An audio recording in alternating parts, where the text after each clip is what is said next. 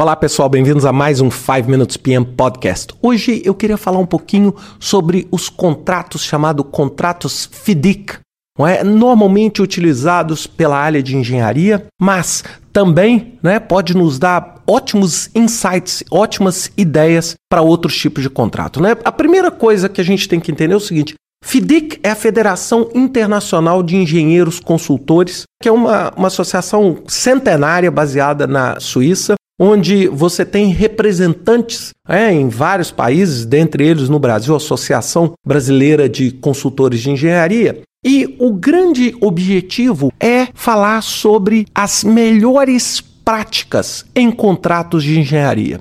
E o principal produto que eles têm é o que eles chamam Rainbow Guides. Por que Rainbow? Porque cada guia tem uma cor e ele delinea um tipo de contrato que você precisa executar e uma característica de risco de cada um desses contratos.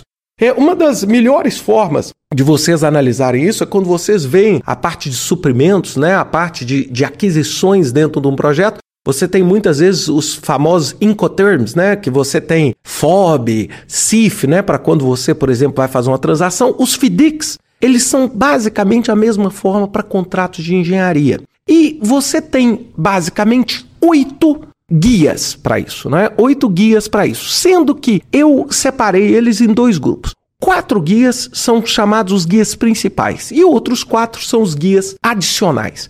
Bem, o que, que são os guias principais? São chamados guia vermelho ou Red Book, guia amarelo ou Yellow Book, guia prata, o Silver Book, e o livro verde, ou chamado Green Book.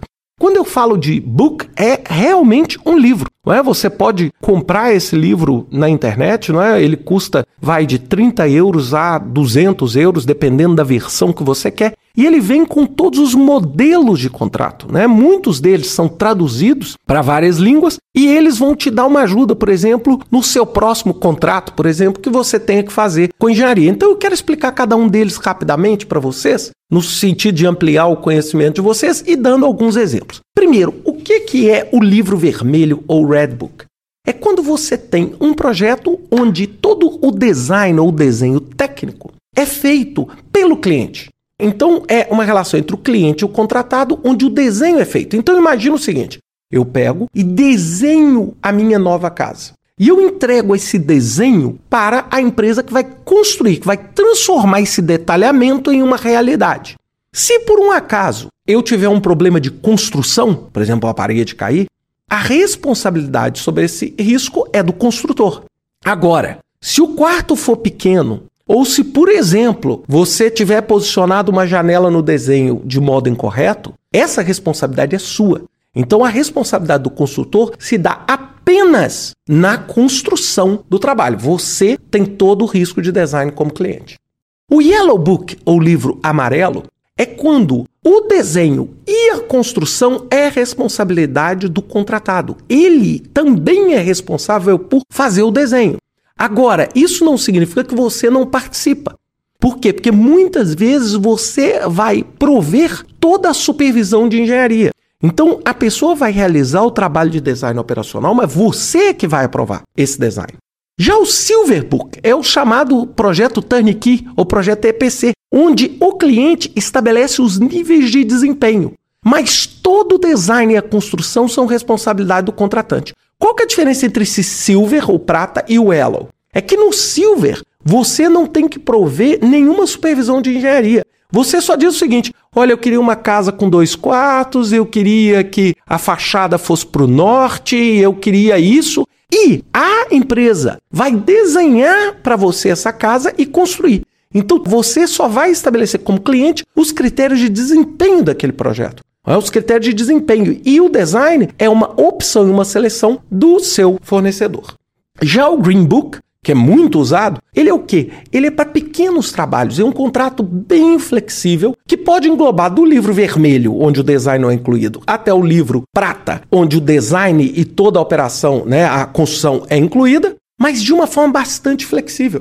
Então ele, ele é muito usado quando você tem pequenos trabalhos, onde as cláusulas são mais simples, etc. E essas cláusulas são aceitas mundialmente. Então, se você estiver fazendo um trabalho internacional, você vai poder usar esses tipos de modelos de contrato para poder associar ao seu contratante, por exemplo.